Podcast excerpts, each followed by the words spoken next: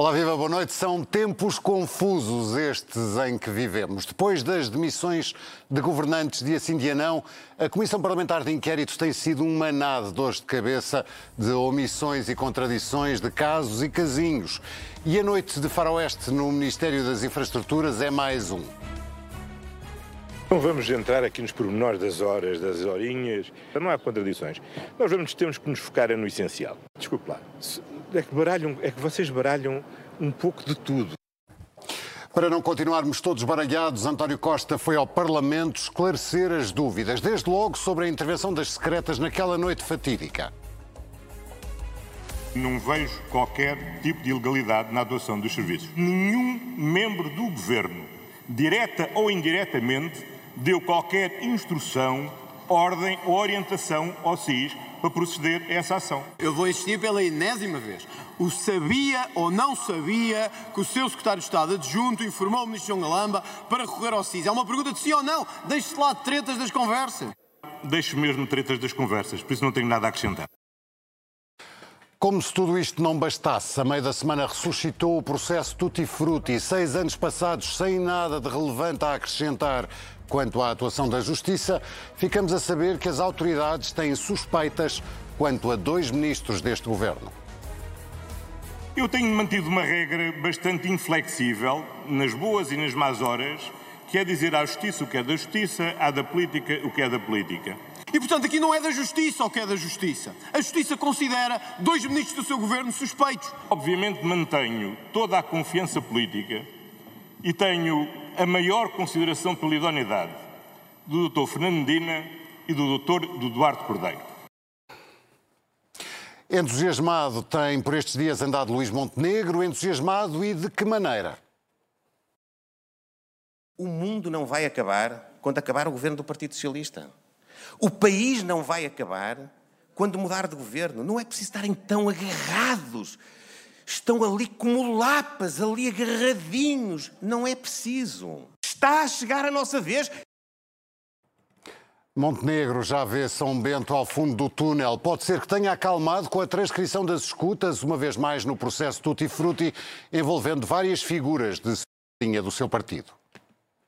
Eu concordo com o secretário-geral do partido quando diz que devemos ser absolutamente intransigentes com a ilegalidade eh, e eh, mantermos aqui grandes padrões de ética. Isso aplica-se naturalmente a todos. Não vou ser o idiota útil, nem me vão utilizar para fazer combate político ao governo. Muito mais calado do que é costume tem andado o Presidente da República desde o confronto com o Primeiro-Ministro, mas a paciência é uma virtude que também se serve fria. A análise do estado da pátria e respectivas consequências estão guardadas para quando chegar o verão. Faz sentido ouvir os Conselhos de Estado, logo a seguir aos partidos, não sobre nenhum ponto específico, não é para nenhum caso específico de intervenção, é em geral para uh, ouvir o que é que eles pensam da evolução da economia, uh, para ouvir sobre a situação social e para ouvir sobre a situação política. Portanto, uh, nessa altura, já com um distanciamento apreciável, porque os trabalhos parlamentares já estão no fim. Está com o Contrapoder. Seja bem-vindo. Eu sou o Paulo Magalhães. Comigo estão o Sebastião Bugalho e o Sérgio Sousa Pinto. Boa noite a ambos. Uh, bem-vindos. Sebastião, este Conselho de Estado vai ter muito que falar. Se fosse hoje, começarias por onde? Eu acho que o Presidente começaria naturalmente por colher as opiniões dos vários conselheiros, apesar deles andarem por aí a falar. Aníbal Cavaco Silva é Conselheiro de Estado e falou. Luís Marcos Mendes é Conselheiro de Estado e vai falando, e muitos outros também se encaixam na, nessa definição. Mas eu julgo que, se fosse hoje, isto é, se fosse antes da conclusão da Comissão de Inquérito à TAP, eu julgo que o tema que preocuparia mais o Conselho de Estado e a República, até do ponto de vista institucional, é a atuação do SIS. Porque continuam a dizer-nos que é legal sem explicar com base em que lei. A dizer-nos o Primeiro-Ministro. E continuam a dizer-nos que fez, se fez tudo conforme tinha que acontecer, mas não me dizem com quem nem a que horas, nem por via de que Ministério ou Secretário de Estado. E esse, esse, no fundo, é o paradoxo desta semana. António Costa, no meu entender, e, e, bem, finalmente deu uma demonstração de força e segurança, dando a sua palavra, ele usou mesmo essa expressão, eu dou a minha palavra de que as secretas nunca agiram contra a lei enquanto eu fui Primeiro-Ministro ou à margem da lei, e neste caso ainda menos. E essa é uma transmissão de segurança, que eu, de confiança e segurança que eu julgo que foi, foi benéfica da parte do chefe de governo, mas por outro lado, se de facto foi tudo feito conforme, se foi tudo feito de forma legal, então porquê as reservas em explicar quem é que disse a quem? Porquê as reservas em explicar quando é que se soube? Porquê tanta Porquê é que é preciso esconder tanto se afinal não é preciso esconder nada? Esse é o paradoxo desta semana que eu julgo que o Presidente da República também terá dado conta. Uh, há aqui uma zona cinzenta na intervenção do SIS, continua a haver, Sérgio, na, na intervenção do SIS em todo, em todo este caso, uh, João Galamba, chamamos-lhe assim para simplificar. Boa noite a ambos. Bom, eh, vamos lá ver. O, o, o, Primeiro-Ministro deu a sua palavra no sentido de uh, esclarecer que não existiram instruções do Governo. Se bem percebi, foi, uhum. foi isso que o Primeiro-Ministro. Não há nenhuma razão para duvidar da palavra do Primeiro-Ministro. O problema é que, de facto, não, continua a não haver enquadramentos uh, legal para a intervenção uh, do SIS, na minha opinião, uh, e o Primeiro-Ministro, por enquanto, não é fundo de direito. Portanto, transmite uma opinião também. E, sobretudo, envolve um, um, dos seus braços direitos, assim se pode dizer, uh, o Secretário de Estado Mendonça Mendes. Bem, não, não, envolve, porque o Primeiro-Ministro já, já, já, esclareceu isso em termos... Então, de onde veio a ordem? O CIS agiu de modo próprio? Não, eu, eu, eu, não faço a menor ideia. Uh, mas imagino que o, o CIS tenha sido informado e, e, e, diligenciou no sentido que lhe pareceu apropriado ao, à circunstância. Eu acho que é isto que, que o Primeiro-Ministro pretendeu transmitir, não é verdade? Ou ah, seja, que não recebeu instruções diretas no sentido de proceder assim ou proceder de outra maneira. Mas houve uma série de telefonemas feitos pelo Ministro das Infraestruturas, João Galamba, eh, na opinião da deputada socialista Isabel Moreira, um helicóptero a espagar problemas por todos os, por vários membros do Governo. Não, eu já tive a ocasião de falar sobre isso e posso falar novamente. Acho que os ministros têm que ter presente que a sua primeira obrigação é para com o Estado, de que são destacados servidores. A sua segunda obrigação é para com o Primeiro-Ministro, que devem proteger. E a sua, a sua terceira, obrigação, a terceira obrigação é para com os demais membros do Governo, com quem têm que ser solidários. Portanto, a ideia de andar a polvilhar o Governo com as chatices próprias, uma vez que estes incidentes não ocorreram nos gabinetes dos outros, mas no, no, no, no gabinete do João Galamba, sim. Que não se livra também da contradição da chefe de gabinete Pedro Nuno Santos ter ido à CPI esta semana contrariar totalmente a versão da atual chefe de gabinete João Galamba, no sentido em que diz que o plano de remodelação, de reestruturação, portanto, da TAP estava assim no Ministério e não só no computador de Frederico Pinheiro, fez um, um rasgado elogio às capacidades de trabalho do ex-adjunto que foi vilipendiado pelo governo atual. Não deixa de haver uma extraordinária contradição das versões, não só de quem está em funções no governo, mas de quem, como também de quem estava.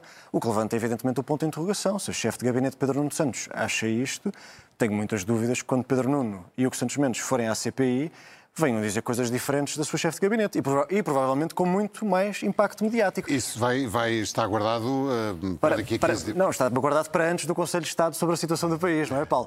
Mas se me permites sobre este, este, este gesto de Marcelo Rebelo de Sousa, eu gostava de dar uma nota, porque nós, de certo modo, assistimos esta semana, de uma forma muito discreta, à primeira ação institucional de Marcelo depois da nega de António Costa à saída de João Galamba. Este é o primeiro gesto institucional do Presidente da República.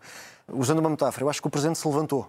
Hum. O Presidente foi ao chão, depois sentou-se e agora está de pé. E isso é relevante do ponto de vista político, porque nós. Há um consenso tácito para, para. Eu não estou a dizer que ele vai dissolver a Assembleia, não é nada disso. Mas para dissolver o Parlamento há um consenso que é ouvem-se os partidos e o Conselho, e, o de e o Conselho de Estado reúne com, foi como Sampaio fez, põe a linha da Constituição que presume a dissolução na agenda do Conselho de Estado. Ora, para os mais legalistas, sabem que não, para dissolver a Assembleia não é preciso nem ouvir os partidos, nem pôr a dissolução na agenda do Conselho de Estado. Portanto, Marcelo Rebelo de Sousa, ao convocar dois Conselhos de Estado um estritamente europeu com Roberta Metsola e um estritamente nacional no final da sessão legislativa e no final da CPI, está a deixar tudo em aberto e com a sua declaração de hoje também, ao dizer que é, é o poder que tem que mudar, não é o povo. Portanto, Marcelo... A frase não, não é bem essa. Mas sim, estou a parafrasear, mas era isto, que eu, era isto que Marcelo queria dizer e, portanto, o meu ponto é, Marcelo, depois de ter sido encostado às cordas, coisa, está, em, Está as instituições não se adaptam, não são as instituições que têm que se adaptar ao povo, mas o povo às instituições era mais assim. Era ao contrário. Ao contrário. É isso. É ao contrário, é ao contrário. mas sim, Paulo, de qualquer modo, o meu ponto é, antes de ouvir a palavra, seja que eu, eu julgo que o Presidente cautelosamente e institucionalmente está a voltar a subir a temperatura, a temperatura política. Isso é relevante. E está a deixar umas espadas uh, outra vez sobre o Governo? Bom, eu não sei se está a deixar uma espada sobre o governo, mas está claramente o Presidente da República empenhado em dramatizar a situação política. Portanto, uh, o Presidente da República não quer contribuir para a normalização do ambiente político no país, que está tenso, uh, e quer alimentar este clima de tensão. Uh, essa é uma pergunta que seria uh, melhor, melhor dirigida. Mas como é que tu, então, fazendo de outra maneira, como é que interpretas? O, Presidente da República quer manter, quer manter uh, a, arma, a bomba atómica de dissolução uh, à vista. À vista. E para manter à vista tem que, o, país tem que compreender, o, o, Presidente tem que criar condições políticas para, para que o país compreenda a necessidade imperiosa de dissolver a Assembleia. E como é que o Presidente, se for esta a sua estratégia, nós estamos a especular, estamos a especular uh, o Presidente tem que manter uma atenção para que o país, para manter no, no país, umas, pelo menos em uma faixa do eleitorado, uma, uma expectativa e, porventura, o desejo de que ocorra essa dissolução. E é assim que se, que se alimenta este clima de tensão. Eu acho que o Presidente da República, eu acho que servia melhor o país se procurasse contribuir para a distensão da situação política e ser um colaborador leal do Governo, apesar do, do episódio conhecido e muito discutido e aqui analisado, com, com, com o Ministro Galamba, eu acho que o Presidente da República devia colaborar com o Primeiro-Ministro e com o Governo eh, para procurar eh, reconstruir condições políticas construtivas e uma colaboração útil entre ambas as instituições. Acho que isto era o que o país reclamava e precisava, e acho que era o ideal mas o Presidente da República, eh, nós vamos aferindo eh, a degradação das relações entre esses dois importantes órgãos de soberania através destes sinais. Há da parte do Presidente da República um desejo de não sanar a situação. Isso é uma coisa que me parece neste momento notável. Mas a ferida, a ferida foi aberta pelo Primeiro-Ministro, não é? Não interessa qual, qual é a ferida, não, não estamos aqui, isto não é uma telenovela mexicana, o que interessa é o interesse do país. E como o interesse do país, do meu ponto de vista, não, não, não, não requer, pelo contrário, uh, eleições antecipadas, eu acho que havia toda a vantagem em que, num momento crítico da vida nacional, com as dificuldades que as pessoas estão a viver, com, as incertezas que temos pela frente, com a urgência de eh, gastar com inteligência e de forma reprodutiva na economia os recursos disponibilizados pela União Europeia. Apesar da degradação, do que se diz ser a degradação do governo nos últimos anos. O país não pode andar ao sabor das relações pessoais entre duas é, pessoas. Isso, isso, isso, não me parece. Não parece Eu falei da degradação. Dizer, quando se fala de um homem de Estado, o que é um homem de Estado? Um homem de Estado é alguém que vê sempre acima das quesilhas pessoais e que está, nunca perde de vista o horizonte do interesse do Estado, do interesse geral. Portanto, eu acho que é assim que se devem, uh, que devem agir, tanto, tanto o Presidente da República como o Primeiro-Ministro, com evidência. E o ex-presidente Cavaco Silva foi um homem de Estado na, no fim de semana passado? Um, um, um ex-presidente não deixa de ser um homem de Estado por assumir um foco partidário. Aquele, aquele momento político de Aníbal Cavaco Silva foi um momento partidário, porque foi um momento de endorsement a Luís Montenegro. Cavaco quis dizer ao seu partido, à sua área política e às elites que respeitam e ouvem Aníbal Cavaco Silva que Luís Montenegro está pronto para ser Primeiro-Ministro, que a dissolução não é uma impossibilidade e que a direita voltar ao poder com o PSD como protagonista não é, no entender do professor Cavaco Silva, uma impossibilidade. Agora, esse endorsement de Cavaco Silva, apesar de eu entender a sua necessidade, vamos lá ver. Nós estamos aqui a falar de remodelação e do endorsement do Presidente Cavaco Silva. O que é que é interessante aqui? É que dificilmente haverá remodelação, por mais que até Marcelo gostasse que ela acontecesse ou que ele sinta que institucionalmente esse refrescamento fosse útil à vida democrática do país, no meu entender, por duas razões. Primeiro, porque o PSD, depois de uma semana judicialmente complicada, e já vamos falar dela, mas depois de uma semana judicialmente complicada para os dois principais partidos, o PSD neste momento está num clima quase de salve-se quem puder e de tudo ou nada. E como é evidente, para uma alternativa que se quer assumir, até com o endorsement de Cavaco Silva, é difícil assumir-se quando está nesse, nesse clima, ou à beira de estar nesse clima. E por outro lado, porque António Costa, como Carlos César já disse, como Ferro Rodrigues disse hoje, António Costa tem uma chave, no fundo, para fechar a ferida que o Sérgio Sousa Pinto estava aqui a, a descrever. Que é uma remodelação. Que é a remodelação. Com a remodelação, e uma remodelação bem feita, é, e, será, e atenção, será sempre mais difícil fazer a remodelação agora do que teria sido quando Marcelo a pediu publicamente, até pelos protagonistas que, simpa, que têm simpatia pelos dois. Porque é, é só fazer as contas de matemática. Há muita gente que votou em Costa e votou em Marcelo. Tem os dois maioria absoluta, portanto, certamente que há sociedade civil que coincide em ambos. E essa remodelação, no meu entender, impediria a dissolução e impediria a maioria absoluta de continuar a ser desperdiçada. Porque, como escrevia hoje com pertinência a jornalista Rita Diniz, reportava, o núcleo de governo sabe que tem folga para gastar, tem um déficit muito baixo, portanto pode fazer apoios cada vez mais localizados, como Bruxelas exige, e pode fazer um alívio fiscal cada vez mais alargado, como, no meu entender, a sociedade precisa. Portanto, não é nada líquido que, se a remodelação avançar, o governo não consiga recuperar um pouco a sua iniciativa política. Basta António Costa querer. Uh, a dúvida é se quer. Uh... Não, eu, eu, eu, eu, acho que a intervenção do professor Cavaco Silva esta semana uh, provavelmente, enfim, embora corresponda ao, ao feitio de Cavaco Silva. Considerada muito agressiva pelo Partido Socialista. Sim, mas a política também não é para flores de cheiro. Quer dizer, os políticos não são flores de cheiro. Quer dizer, isto, as coisas são, são. E tu gostas de flores, como é conhecido? E o, e o, agora, o que me parece é que eh, quer dizer, quem deve comandar. Quer dizer, um, navio não pode ter dois pilotos, não pode ter dois comandantes ou dois timoneiros, para usar, para usar uma expressão cara ao professor Cavaco Silva. Não é? O, o navio da oposição e da alternativa só pode ter um timoneiro, não é? Isto pareceu que o grande barco da oposição, da altura o professor Cavaco Silva irrompeu no, no, no eh, enfim, na, na, no, no convés, empurrou uh, Montenegro e explicou-lhe, vou-te mostrar como é que se faz, não é?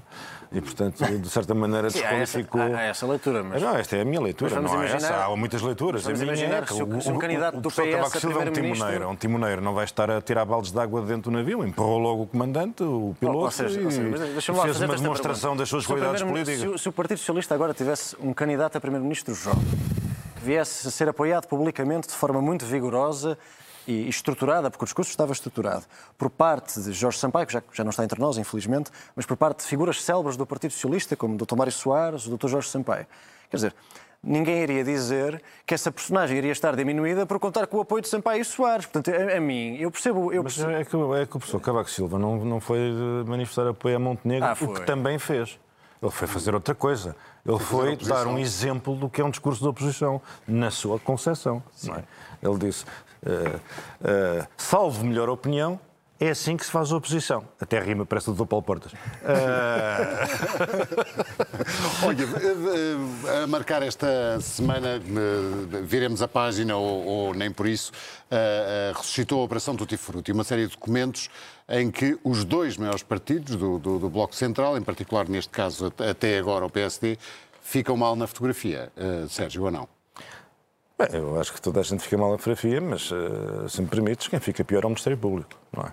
Sim. Apesar porque... das escutas que ouvimos... De... Não, não, não, não vimos, não, não, nós não tínhamos nada a ouvir, porque toda essa matéria... Que lemos, ao que lemos, essa matéria devia, devia, estava, estava coberta pelo, pelo, pelo, pelo Segredo de Justiça e, mais uma vez, violou-se o segredo de justiça. Portanto, das duas, uma. O Ministério Público não acredita na sua própria prova, na prova que consegue produzir, ou não acredita no sistema judicial e acha que não consegue obter condenações, e, portanto, recorre ao Tribunal da Opinião. Vaza tudo, ou melhor, não vaza, exara, exara a acusação nos, nos, nos jornais e, e, deixa as pessoas entregues ao Tribunal da Opinião, ou seja, à Justiça Popular. Portanto, eu, como não gosto de fogueiras no Recio, e acho que o Estado de Direito não é isto, e, e nunca será, porque nós somos um país que luta pelo desenvolvimento, pelo... falamos muito aqui das condições sociais, das pessoas que precisam de apoio, que estão no limiar da pobreza, mas nós não temos só este objetivo. Um dos grandes objetivos nacionais é sermos de facto um Estado de Direito. Sermos um Estado de Direito. Bem, de facto não somos. Vê-se vê nestas coisas que não somos, não é? Uh, mas há interesse público na revelação destas, destas escutas e de tudo o que ouvimos até agora? Ah, há interesse público? Pergunto. Não, eu acho que eu, eu, eu sou jurista. Eu fui, eu, para mim, o Código de Processo Penal não é uma sandália que eu uso para acender a fogueira. O Código de Processo Penal é para ser respeitado. E o Ministério Público também está submetido à lei. O Ministério Público tem que cumprir a lei. Na é verdade, o segredo de justiça existe não é para decorar as páginas do, do Código de Processo Penal. Existe, as pessoas têm que ser. O Ministério Público, quando investiga alguém com base numa denúncia, uma suspeita, não quer que seja, o Ministério Público tem que procurar coligir provas tem que formar uma convicção sobre a culpabilidade ou não da pessoa investigada.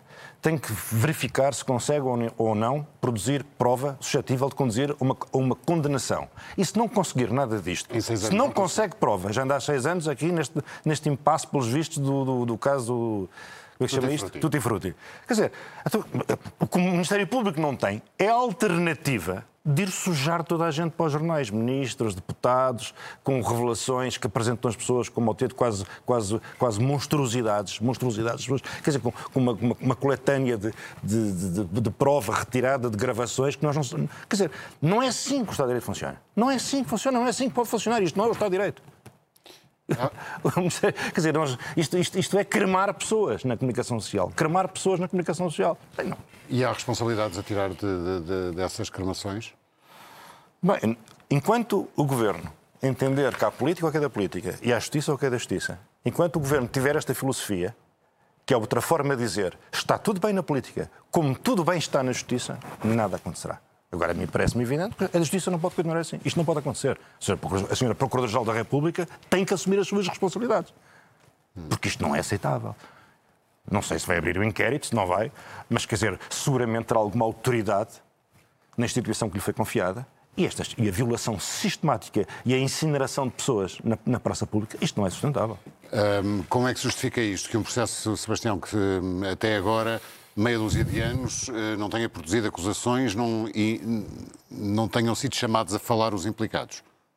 Bem, em primeiro lugar, eh, tenho que fazer uma declaração de interesses. Eu sou amigo de três dos visados nas reportagens da TVI. Eu também sou amigo de vários, nem sei se são três, quantos são. Um deles, um deles que até apareceu numa, na que foi para o ar hoje. Ahm, eu não sou um hipócrita, nem sou um cobarde, portanto eu não vou a festas de aniversário de pessoas para depois fingir que elas não existem ou esconder que sou amigo delas só porque elas aparecem em peças jornalísticas ou em teses do Ministério Público ou só porque eu trabalho na televisão. A minha pergunta foi sobre o Ministério Público. e eu, eu, estou eu vou-te responder essa pergunta, mas como estava a dizer, como não sou um hipócrita e não sou um cobarde, quero deixar aqui essa declaração de interesses por uma questão de transparência, porque acho que o espectador tem todo o direito a sabê-lo. Para responder à tua pergunta agora, Sim. Paulo, de facto, de facto, e isso foi dito por juristas neste estúdio ao longo da semana, é uma estratégia processual, é uma estratégia processual instituir esta figura jurídica que é o suspeito sem direitos. Porque alguém que é suspeito e não é ouvido é um suspeito que tem menos direitos do que o suspeito que foi ouvido. E evidentemente que há juristas que têm, e disseram-no nesta casa, que têm legitimamente dúvidas quanto a essa estratégia e que também têm, natu- naturalmente, dúvidas quanto ao caráter persecutório desse tipo de comportamento. Eu, sinceramente, também tenho. Vou dar aqui um exemplo concreto. Eu fui um grande crítico do Dr. Fernando Medina durante a crise da TAP. Fui provavelmente um dos grandes críticos da, da ação do Ministro das Finanças, sugeri a sua demissão, entre outras coisas. Apesar de ter achado que fez um excelente início de mandato, acho que borrou a pintura com a TAP, com a, com a história de Alexandre Reis. Mas tenho que dizer aqui uma coisa sobre o Dr. Fernando Medina. Segundo os jornais, e a Justiça não desmente, portanto é segundo os jornais e a Justiça, o Dr. Fernando Medina, que é Ministro das Finanças do nosso país, é suspeito, ou, ou diz-se, ou escreve-se que ele é suspeito em cinco processos, pelo menos, há seis anos, e nunca foi ouvido em nenhum. E já pediu para ser ouvido. Portanto, vamos imaginar, porque já que estamos numa de imaginar, vamos imaginar que daqui a mais seis anos, todos os processos que investigaram o Dr. Fernando Medina são arquivados. Que o processo não vai para a acusação, que não vai a julgamento, que não há prova suficiente para acusar o Sr. Ministro das Finanças. Há uma coisa que nós sabemos: é que Fernando Medina pode ser absolvido, inocentado ou pode nem vir a ser acusado. Mas há uma coisa que nunca mais vai largar Fernando Medina: é o dano reputacional destes seis anos. Porque quando nós lançamos uma suspeita para cima de alguém, mesmo que não haja provas, mesmo que não seja verdade, mesmo que depois se venha a saber e que a própria justiça venha a dizer que afinal não era bem assim e que aquilo não aconteceu, essa suspeita, especialmente com figuras públicas e políticas com ambições, como é o caso legítimo do Dr. Fernando Medina, essa suspeita nunca mais vai embora. Essa suspeita é uma mancha que fica colada às pessoas até ao final dos seus dias. E não fica só colada quando alguém apresenta o Orçamento do Estado. Não fica só colada quando alguém é candidato ao Parlamento. Fica também colada quando um homem vai a uma reunião de pais à escola dos seus filhos.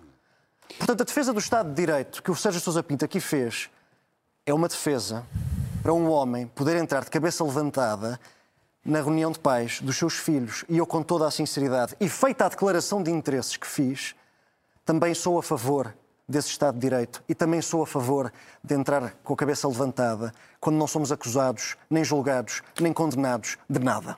E hum, tirando este, este ponto de ordem que, que o Sebastião aqui nos fez, uh, o que fica. Um, o que fica, por exemplo, um, no, no, caso das autárquicas uh, e das escutas a que tivemos acesso no que diz respeito ao PSD, como, se diz, como dizia o Sebastião há pouco, é, é uma guerra interna? Bem, é, há uma dimensão de guerra interna, pelo menos pelo que se vê nos, pelo, pelo que se nos jornais, não é? Uma dimensão qualquer de guerra interna. O PSD é um partido geralmente quase antropófago, não é? Quer dizer, as pessoas devoram-se mutuamente, é uma coisa verdadeiramente canibal. Uh, mas, uh, uh, felizmente, o PS não é assim. Uh, mas, uh, independentemente disso, quer dizer, não vou pronunciar sobre matéria que eu considero... Não, mas as, as questões, as questões de, de aparelhismo e das campanhas eleitorais sempre se ouviu dizer que existiam. Mas há uma coisa muito importante no direito. É que a aparência das não é coisas é vale zero. A prova vale tudo e a aparência vale zero. Não é costuma dizer-se o que parece é... Não, no direito não. No direito o que parece não é. Uh, o direito, a prova é conta. E, portanto, este, este, este eu não, não, não é que agora um pouco, enfim, uh, a respeito do que, do, do que o Sebastião dizia, é que, de facto, as pessoas que se encontram nesta situação, muitas delas não foram sequer ouvidas, são pessoas que nem sequer, podem requerer a Constituição como arguído, porque nós, na, na, às vezes, a comunicação social e os políticos, e os políticos, quando dizem ninguém pode ser membro do governo se for arguído, ou ninguém pode, disparados do ponto de vista, porque a Constituição de arguído um dos seus aspectos mais importantes, não mais importante de todos, é que quando o suspeito se transforma num arguído, é constituído arguído, passa a gozar de um conjunto de direitos, e de garantias de defesa que são essenciais para ele. Portanto, é do interesse da pessoa em causa, do investigado, uh, requerer a sua constituição como arguído. Portanto, estas pessoas nem isso podem fazer, nem isso podem fazer, não é verdade? E, portanto, como é que as pessoas defendem? Não, não há defesa possível, não há defesa possível. Quando a pessoa é julgada no Tribunal da Opinião, quando nós perdemos a, a confiança no sistema judicial, quando, quando, nós perdemos a confiança no, nos magistrados judiciais, quando nós perdemos a confiança uh, na força da nossa acusação, quando nós perdemos, perdemos confiança na nossa capacidade de produzir prova, e só nos resta fazer isto, o que foi feito, quer dizer, este, este dilúvio enfim, que sujou tanta gente uh, com insinuações sobre membros do governo, coisas, pessoas que eu conheço, enfim, que fazem, a minha opinião pessoal vale zero, mas boa parte disto parece-me completamente inverosímil. Mas como é que se repara este dano? Como é que se repara este dano feito Não às é pessoas? E, e, e, e, e, portanto, quer dizer, uh, isto remete-nos para uma questão muito antiga do direito, quer saber quem guarda o guarda, quem guarda o guarda, não é? Quem, quem é que assume a responsabilidade por, por estas, por, por estas situações. Não é? Há bocado o Sérgio estava a falar da, da Procuradora-Geral da, Procuradora da República ter de tirar, uh, uh, assumir responsabilidade. Pelo menos dizer qualquer coisa. Não, é que, é que repare-se, uh, as pessoas passam a vida a gemer com, as, com, com, o comportamento do doutor, do doutor Ventura. Não é? Que é um perigo para a democracia e o doutor Ventura, de facto, muitas vezes, se não é um perigo para a, para a democracia, próximo, finge muito bem. É um perigo para a democracia. Mas, quer dizer, estes episódios também são um perigo para a democracia quando o próprio Ministério Público, a quem a Constituição concede um poder tão grande, tão grande, um dos maiores poderes, o Poder Judicial da acusação pública, é um poder imenso. Quando ele é assim gerido. E quando é lançada esta, esta, esta nuvem de, sobre, sobre, sobre a política, como se fossem tudo gente, uma escola do crime, todos consociados, com vista ao, ao ganho próprio, ao benefício pessoal, a retirar vantagens pessoais, uh, uma, como se a política fosse composta por gente uh, uh, moralmente decrépita. De, não, não de, de, indefensável. Gente, gente, quer dizer, isto é, e é preciso que os magistrados, porque evidentemente não é o Ministério Público como instituição que faz isto, mas os magistrados, os procuradores que fazem estas coisas, têm que ter noção que estão a destruir o regime. E o regime é o regime democrático. Estão a destruir o regime democrático. E quem colabora com eles tem que perceber que está a destruir o regime democrático. Porque se cria o regime democrático não cai sozinho. Os são todos iguais, é isso? Porque se cria essa frase da... Não é só os políticos são todos iguais. É, é lançar sobre pessoas fora do processo, fora do processo, nem, nem são insinuações. São, são, é, uma, é, um, é um fenómeno de julgamento extrajudicial. É, um julga, é transformar a comunicação social num patíbulo. Num patíbulo. Pá, ninguém está disposto a, a, a, a, uma vida pública uh, conduzida nestes termos. Não é possível. Estava só de dizer que há aqui um ponto do Sérgio que é nós não podemos, tem, temos que todos todos os intervenientes da praça pública, justiça, jornalismo, políticos, todos resistir à tentação, especialmente os mais populistas, de encaminhar a democracia para uma encruzilhada onde tem que escolher entre os partidos políticos fundadores da democracia e a justiça. Porque nenhum sistema político sobrevive a essa encruzilhada e é preciso termos noção disso. Agora, há um mérito, há outros, claro, mas há, há um mérito em particular da, das reportagens da TVI. E, aliás, o coordenador, o Henrique Machado, já o disse. Que é, eh, o Ministério Público, se de facto acredita nas coisas que escreve, e a TVI citou várias coisas escritas pela, pela, pelos procuradores, pela procuradora em questão. Se de facto acredita naquilo, naquelas teses, sobre estas figuras, então teve seis anos sentado em cima das suas teses, deixando-as prosseguir em posições de elevado destaque político e de influência da vida coletiva dos portugueses. Quer dizer, nenhuma, agora, nenhuma, das, nenhuma das duas opções é boa, não é, Paulo? Que é, ou, ou não fizeram nada e deixaram-nos governar, ou então fizeram-lhes tudo e eles não tinham feito nada. As duas são terríveis e assustadoras. Agora, eu tenho que dizer aqui uma coisa. Eu, eu concordo com o que o Sérgio diz sobre a justiça. Uh, tenho pontos de contacto com aquilo que é dito sobre a forma como alguma comunicação social se, se deixa ir. Não acho que isso tenha acontecido da parte da nossa equipa, confesso.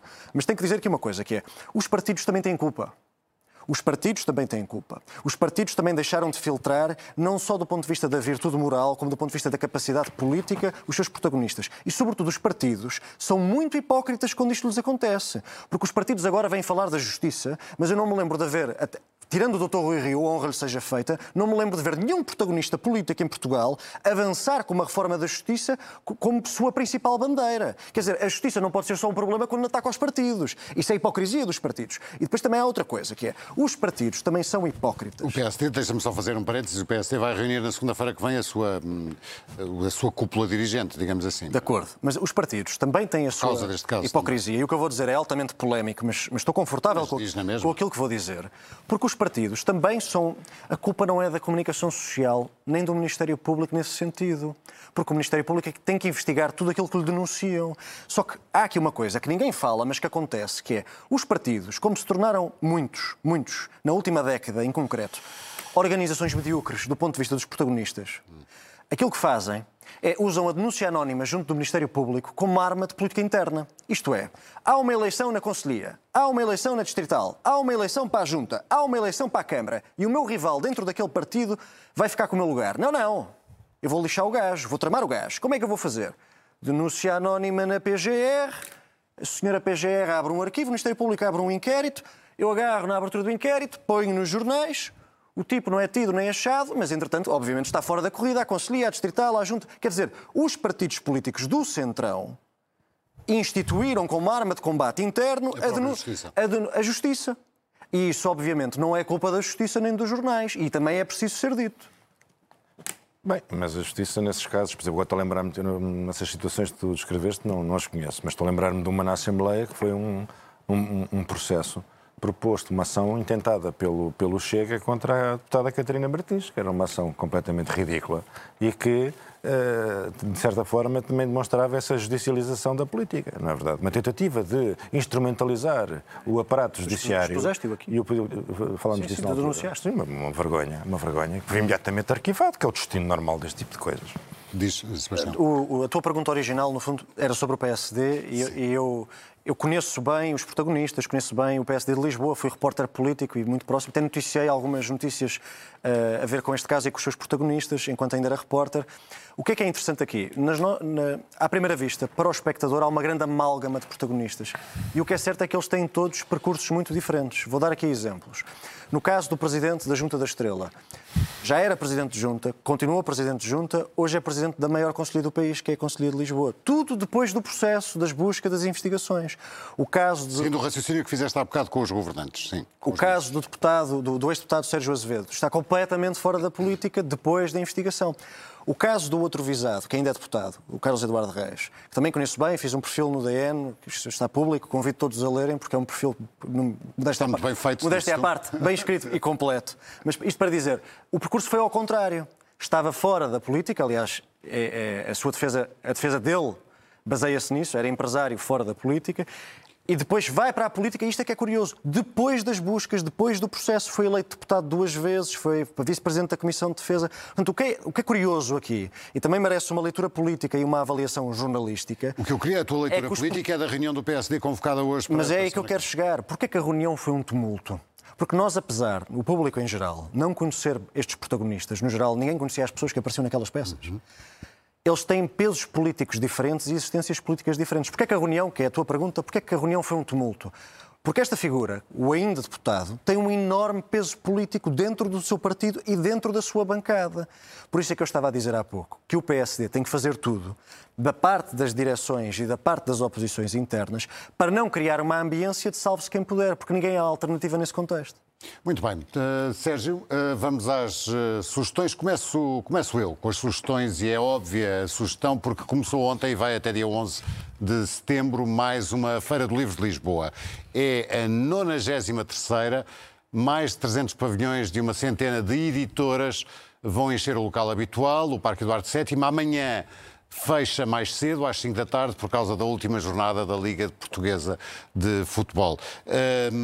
A tua sugestão um, dá cai que nem gizas agora com a história do, do, da Feira do Livro. É um livro. É um livro que foi agora publicado em Portugal, a liderança do Henry Kissinger. O Sr. Kissinger faz 100 anos amanhã, uma personagem muito polémica, mas muito marcante da política externa americana. A Don Quixote reeditou agora este seu livro. Também, reco também recomendo aqui este só há em inglês, A Inevitabilidade da Tragédia, que é uma coisa que é rara a ver em Portugal, que é uma biografia intelectual. São as relações de Kissinger com Anna Arendt, com Leo Strauss, com Morgenthau. Uh, e depois também queria dar uma, um sinal, uma efêméride da partida ao falecimento de Martin Amis, o escritor inglês. Foi um escritor marcante na minha formação e queria aqui assinalar a sua grandeza literária e esperar que os seus livros perdurem depois do fim da sua vida. Sérgio, temos uh, dois minutos. Também trazes um livro. Trago um livro, sim, um livro importante. Dois minutos é muito Foi agora publicado em português ao fim de 90 anos, um livro que. Mas não vou perder tempo com isso. Louis Ferdinand Céline, Guerra. E vou ler uma passagem, em vez de fazer aqui uma grande digressão sobre este livro magnífico, e vou ler uma pequena passagem. É estranho, há seres assim. Vêm carregados, chegam no infinito. Vêm trazer-vos a sua enorme bagagem de sentimentos, como no mercado. Não são desconfiados. Desencaixotam mercadoria de qualquer forma nem sabem como apresentar as coisas como deve ser. Claro que nem temos tempo de rebuscar a tralha. Passamos, não voltamos atrás, temos pressa. Isso deve deixá-los tristes. Talvez embalem tudo outra vez. Deixam tudo para ali? Não sei. O que é feito depois deles? Não sei mesmo. Talvez recomecem até que não lhes reste nada. E vão então para onde? A vida é mesmo uma coisa imensa. Perdemos-nos por todo o lado. E, e, mas trouxeste ah, de todo o resto do, do livro é uh, neste tom, por isso é que o trouxeste? Não, o livro. Porque é que ele te toca? Céline, não, toca porque Céline, Céline é considerado pelos franceses o segundo maior escritor do século XX a seguir ao Proust. Hum. Uh, outros acham que é o maior. Céline é um escritor gigantesco, há muitos anos que está publicado em português Viagem ao Fim da Noite, um livro absolutamente essencial. E penso que Céline, politicamente, era um personagem muito controverso, era colaboracionista, antissemita, enfim, muito pouco recomendável. Mas Por isso estou perguntar. Os papéis dele perderam-se a seguir à guerra. E ele viveu toda a vida com essa tristeza de que os seus escritos tinham sido desaparecidos, outros tinham desaparecido, ou tinham sido destruídos. E eles reapareceram agora. Portanto, ao fim de 90 anos, um texto que é apenas um esboço, Guerra de Celine. Mas talvez, talvez seja essa a prova de que vale mesmo a pena ler as pessoas, mesmo quando discordamos da sua personalidade. Sebastião uh, e Sérgio, encontramos-nos de hoje a oito dias. O Contrapoder fica por aqui. Como sabe, voltamos para a semana. Entretanto, também sabe, o programa está disponível em podcast e também em cnnportugal.pt. Tenha uma boa noite, um bom fim de semana.